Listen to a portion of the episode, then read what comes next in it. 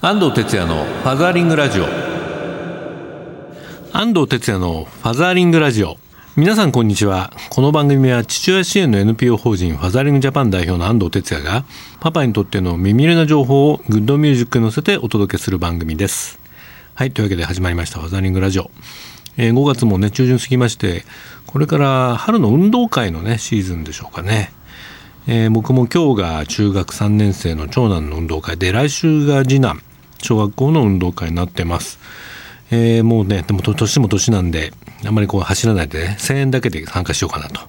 以前ね、僕の小学校でもあの、子供の前でいいとこ見せようと思って走ったお父さんがアキレス腱切っちゃって、救急車が呼ばれる騒ぎでね、あって、いや、本当に気をつけなきゃななんて思って、思ったりしましたけども、どうぞね、皆さんもね、えー、気をつけて参加してください。あとね、あの、運動会、子供たち一生懸命ね、え、走り、走ったり、演技したりしますんでね、えー、ぜひビデオばっかりはまあ撮ってないでね、えー、声援を送ってあげてほしいなと思います。そう、声援と拍手がね、運動会はすごく盛り上がりますので、ぜひお父さんたちにね、あの子供たちの力いっぱいの演技を褒めてあげてください。ファザリングラジオではツイッターも受付中です。ご利用の方はハッシュタグ、シャープ84に FM をつけてつぶやいてください。それではファザリングラジオ、今週もよろしくです。この番組は、少子化問題の解決を目指す一般財団法人ワンモアベイビー応援団の提供でお送りいたします。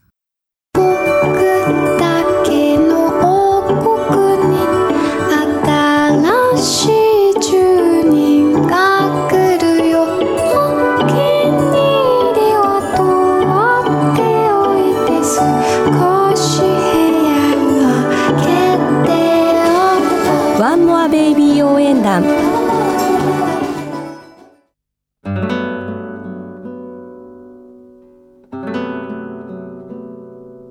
ファザーリングラジオ FM 西東京からお届けしています。このコーナーでは子育てに関するニュースなどパパたパパたちに必要な最新トピックスを紹介しています。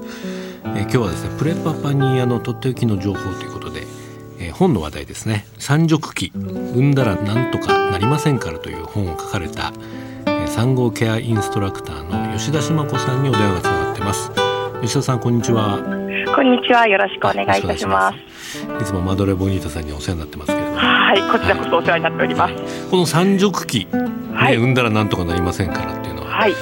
えー、これどういう動機で書かれた本なんでしょうか？はい。えっ、ー、と私四人の子供を今育児中で、はい、で一人目を出産したのが十三年前なんですね。うんでその時にあのすごく妊娠出産オタクで、うん、出産についてまですっごいオタク的に勉強して体作りをしていたんです。それオタクっていうよりも普通やるよね、うん、みんなね。いやそうなんです。かなりでも深くやってたわけですね。そうだからあの、健康オタクがもう健康のためなら死んでるみたいな勢いでやるように、私も安産のためなら何でもやるみたいな、出産をゴールに目標に設定しちゃってたんですね、でそれは夫も一緒にあの一緒に体作り協力してくれていたんですが、うん、産んだ後のことを全然想定していなくて、うん、産んだら楽になると思ったんですよお腹がへこんで、はい、そうしたら実は産んでみたら産んだ後の方があちこち痛い、はい。し痛いんですが赤ちゃんに気を取られて、自分の体に目を向けられない状態になってしまってで夫も夫ですごい赤ちゃんは可愛いから赤ちゃんのお世話はすごいするけれども私がそう体の中がこう変化していることをやっぱり見て外から見たらわからないので、そこでちょっと理解の齟齬が生まれてしまった、はいはい、ということがあります。ありがちですね。ありがちです。はい、十三年前にそれをやって、ね、はい。三号痛にもなっちゃったんですよね。そうなんです。それで、えっと、でも、もう本当赤ちゃん可愛いし、周りの人を見てると、特に私、その十三年前に産んだ時に、雅子様が出産された。半年後ぐらいだったんです。で、その時に、雅子様も綺麗なまま、こう、ね、写真撮られたり。しているのを見て、あ。お母さんになったらやっぱ痛いとか、しんどいって言っちゃいけないんだなと思い込みましてだからもう言わないように我慢していたんです、そしてやっぱりでも体が悲鳴上げちゃったんですよね、半年経ってからうつの症状が出てきました。はい。どんな症状があったんですか？はい、私はですね、あのまず起き上がれなくなったりとか、あと2つすごい辛いことがあったんですけど、まずまず1つ目が夫がムカついてしょうがなくなってしまったんですね。パパがね。うん、はい。私はこんなに体がしんどくて、すごい大変なのに夫は今まで通り、うん、あの定時に、ね、あの朝朝も早くから仕事に行ったし、はいそうなんです、でなんか全然帰ってきても赤ちゃん可愛いねって私はどうなのってすごい心が離れていったことがまず1つ目すごいショックでした。で2つ目もっとショックだったのがあの赤ちゃんは可愛いんですけど、うん、抱っこできなくなっちゃったことが急にありまして。でその時にもう本当に分かったのがあ赤ちゃん抱っこするのって母性とか愛情じゃなくて、筋肉なんだなって 本当にその時に改めて。今名言だね、うん、もう本当にあのそれまで運動は嫌いだったんですけど、うん、あ筋肉なきゃ絶対抱っこできないってすごい実感しました。なるほど、まあ、そういったいろいろな実感がこの本の一冊に詰まってるわけですね。そうなんです、うん、あの妊娠出産本はいっぱいあるんですよね、うん、確かに。でもその後が、うん、あの本屋のコーナーに行くと育児のコーナーになっちゃって、はいはいはい。産後のこの女性の体とか心がそんな夫と仲良くなるつもりだったのに、うん、なんでこんなに憎いんだろうとか、全然わからなかったので。これぜひねリスナーのプレパパみんな聞いといた方がいいね。本当ね陥りがちですからねこれね。いや本当にねうんありがとうございます。これ育児書には載らな載ってないね。産後女性の体と心の変化をね、はい、まさに吉田さんの記録をまとめた唯一の本だと思いますよね。ありがとうございます、えー、産褥期の養生のためのチェックシートなんかもそうなんです。ね、ぜひこれをパートナーと、ね、ってね、はい、やってほしいですね。はい。はい、えー、というわけで今日のインフォメーションコーナーはですね、えー、産褥期産んだらなんとかなりませんからっていうね本を紹介しましたけども、はい、本当こうこれから出産を控えているご夫婦はね、もう必読書ということで、はい、あのハザリングラジオをおすすめしておきますので、はい。えっとこれあのもう販売になってますね。はい、4月24日発売してます。はい、えー、角川書店から発売になっています。本体価格1300円ということで、はい、ぜひね気になる方はチェックしてみてください。はい。はい。吉田さん今日は本当どうもありがとうございました。ありがとうございます。子育て頑張ってくださいね。ありがとうございます。頑張らないで頑張ってください。はい。ありがとうございます。はい、どうもありがとうございました。はい、失礼いたします。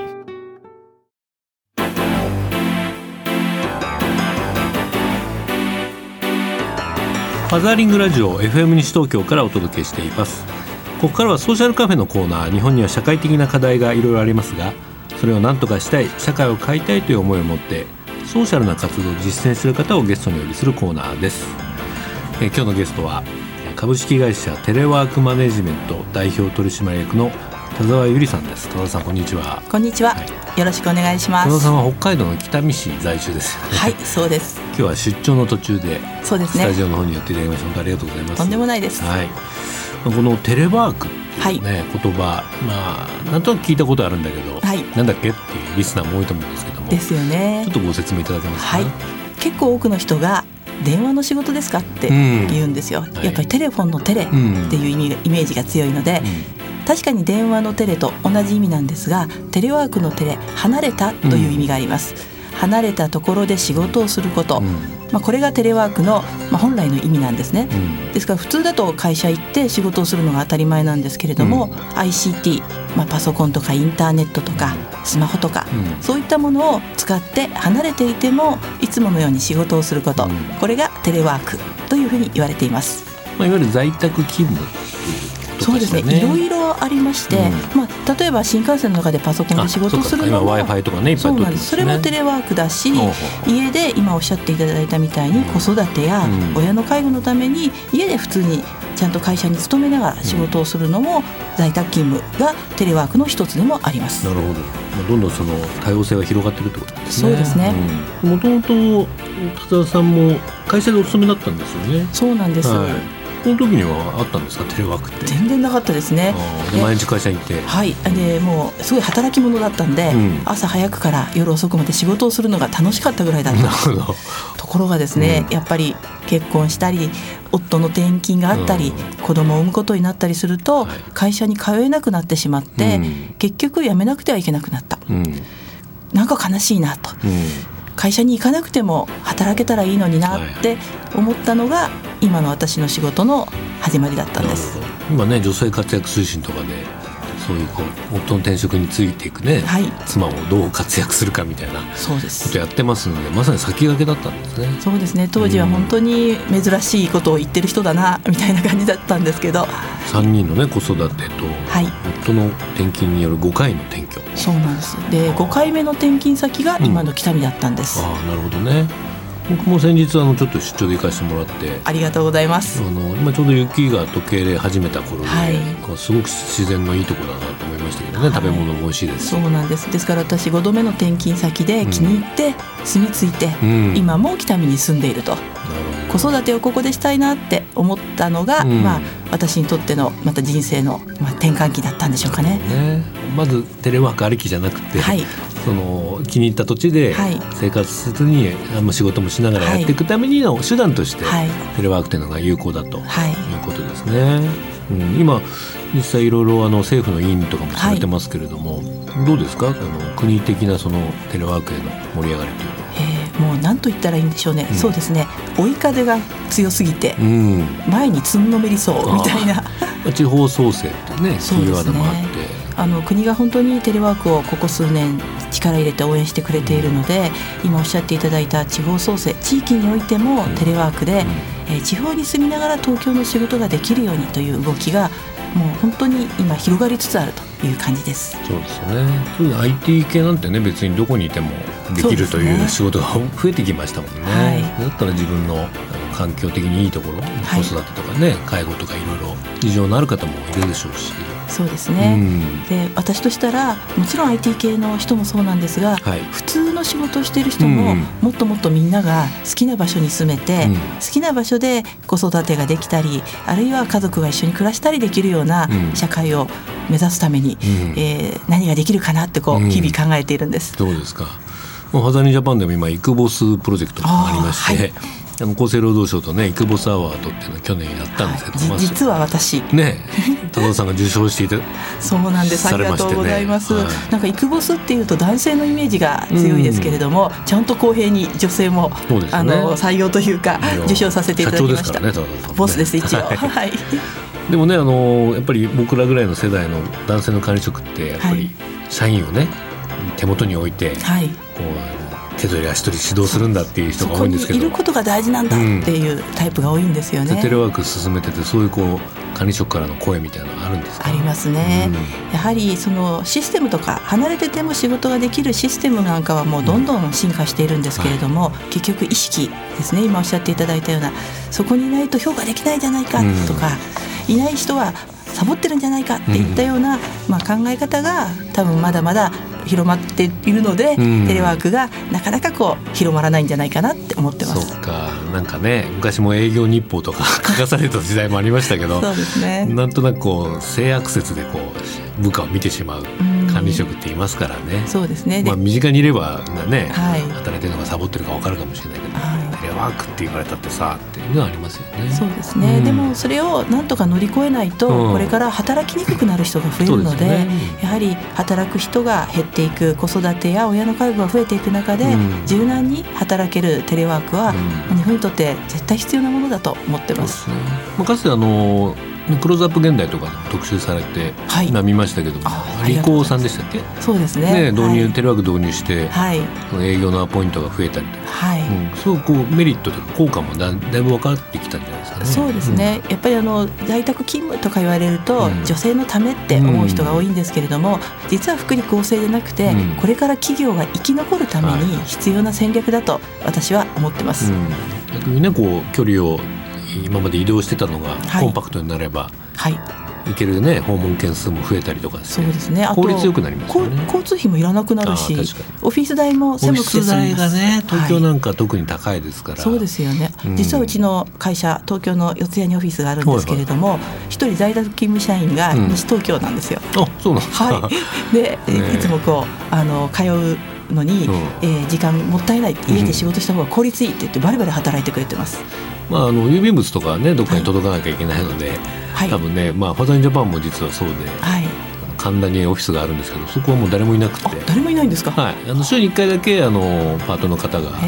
郵便物を取りに行って、はい、それを個別に、はい、転送してくれるだけっていう感じですね。うちよりスマートです。うちはやっぱ一人か二人誰かそこに交代交代いてっていう感じであと打ち合わせとかしながら。でもかこう狭くて済むので家賃安いんですよ。そうですよね、はい。まあ、コワーキングスペースみたいなね、フリーロケーションで皆さん働いてますそうですね。そうですか。なんかテレワークがこう日本日本を変えていくような予感がしますけれども、はい、ありがとうございます、今後はどういうビジョンで進めていくんですか？はい。もうテレワークなんて当たり前みたいなね、うん、世の中になってほしいなっていうことがまず一番で、うん、とりあえず今私がやることはこういろんな人にテレワークという働き方を知ってもらうこと、うん、そして理解してもらうこと。だから今日みたいな機会っていうのはものすごくありがたいし、これからもどんどん知らせていきたいなと思ってます、この番組聞いてるのはパパが多いんですけど、ね、本当ですか？嬉しいですね、やっぱり子育てがねなかなか仕事とうまく両立できないと、はい、長時間労働がねなくならないんだって不満を言ってるパパたちもいっぱいいるんでね、でそういうパパたちにこそこのテレワークはいそうですね、まあ、まあ個人的にもそうだしその会社もね、はい、どんどん導入してほしいなと思いますよね。テレワークって働くパパが家で仕事したいって言っても、うん、なかなかできないんですけど、うん、会社変えないとダメじゃないですか、うん、だからそういうパパのリスナーのパパさんぜひ社長に、うん、えー、テレワークの必要性を伝えてほしいなと思います。そうですよね。もうこれからはこれが経営戦略なんですよ、はい、というね、はい、ちょっと達田さんの本があのあるんですけどね、はい、こちら在宅勤務テレワークが会社を救う、はい、社員が元気に働く企業の新戦略はいもうそこのタイトルに心を込めております、はい、これをねあのパパたちはちょっと読んで、はい、理論武装してこう会社のボスに、はい、ね、どんどんテレワークのいいところを伝えてほしいですよね。そうですね。できれば2冊ぐらい買ってですね、自分用と社長の机の上にポッと置く用と、ぜひ。いいですよね。はい。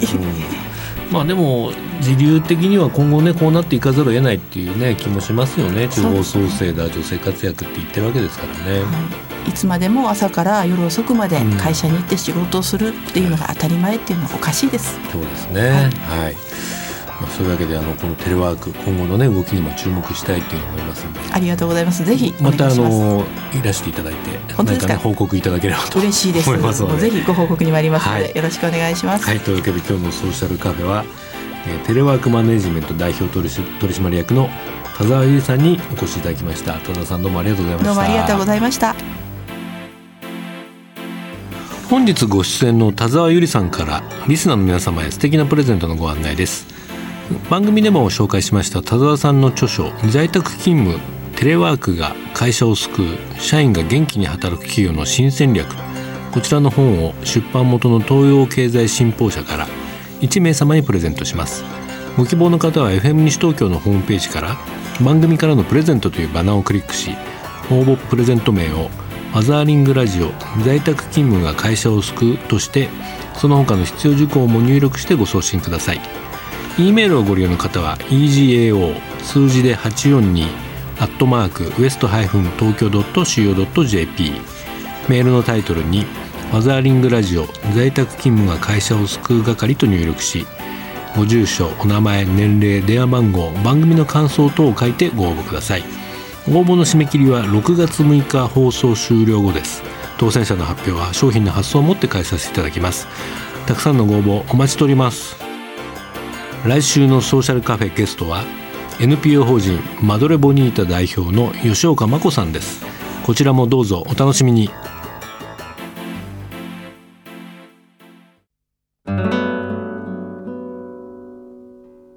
絵本コーナーパパ読んでです。このコーナーでは週末パパが子供と読みたいおすすめの絵本を一冊ご紹介します。今週はこちらの絵本ですね。入っちゃダメという絵本です。ちょっと読んでみましょうかね。入っちゃダメ。ジョージが家に飛び込みました。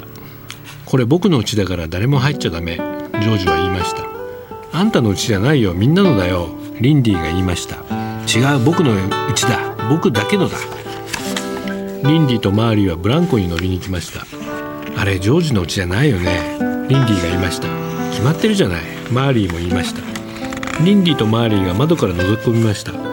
これあんたの家じゃないから私たちも入るよ。ダメ。女の子は入っちゃダメ。フレディがウサちゃんを引っ張ってやってきました。僕うさちゃんを寝かせに来たの。フレディが言いました。ダメ。お前みたいなチビは入っちゃダメ。ジョージが言いました。フレディはうさちゃんを車に乗せてやりました。シャーリンとマーリンが前の車輪を直してくれました。ジョージがうちに入れてくれないの。フレディが言いました。はいこういう感じで始まる絵本なんですけれどもね。高層団地の中庭で幼い子供たちが段ボール箱を見つけて遊び始めるんですけども。ね最初はみんなのうちにしようと言ってたんですけども、えー、誰かさんがこれは僕のだから入っちゃダメって言い出して、えー、子供たち他の子供たちがねみんな怒るというこういう、まあ、ドラマなんですけれども、まあ、結構ね子供の世界ではよくありがちなあのことかなというふうに思いますけれども、まあ、あのこういったあの子供同士のね、えー、些細な喧嘩みたいなのも、まあ、よく大人たちはあの「ダメよ」とかね「謝んなさい」とかすぐ言っちゃったりするんですけどもねまあ僕なんかから言わせると、まあ、少し割って入らずに少し黙ってみてね自分たちでこう解決するなんかそういうのを待ってみたいなって思ったりもする絵本ですね。えー、子供が結構やんちゃな時期にねこれこの絵本読んだ覚えがありますんで、えー、ぜひねお父さんたちもね試していただければというふうに思います。えー、絵本ナビにもこんなレビューが来てましたね。えー、たかくんママさん、え、広島の女の子9歳男の子6歳のママからです。え、ついついこういう場合大人が介入してダメでしょ謝りな謝りなさいなんて強制してしまうけど本当はこういう解決の仕方がいいよね。自分たちで考えて自分たちで解決。子供はこんな風にしていろんなことを学んでいくんですね。というねレビューが来ています。はいというわけで今週の絵本は「入っちゃダメ」マイケル・ローゼン作。ボブ・グレアムへ掛川京子役岩波書店から発売になっています。Facebook ページにも絵本ナビのリンクを貼っておきますのでご覧ください。今週のパパ読んででした。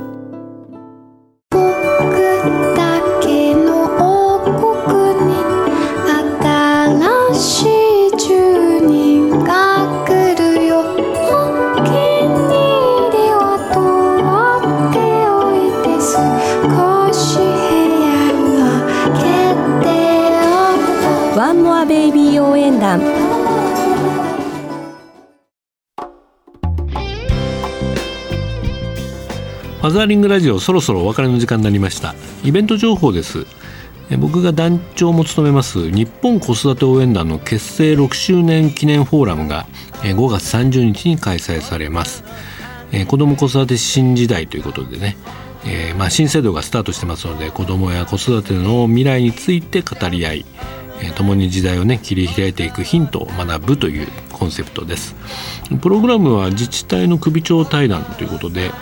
えー、新宿区の区長とかですね三鷹市市長さんに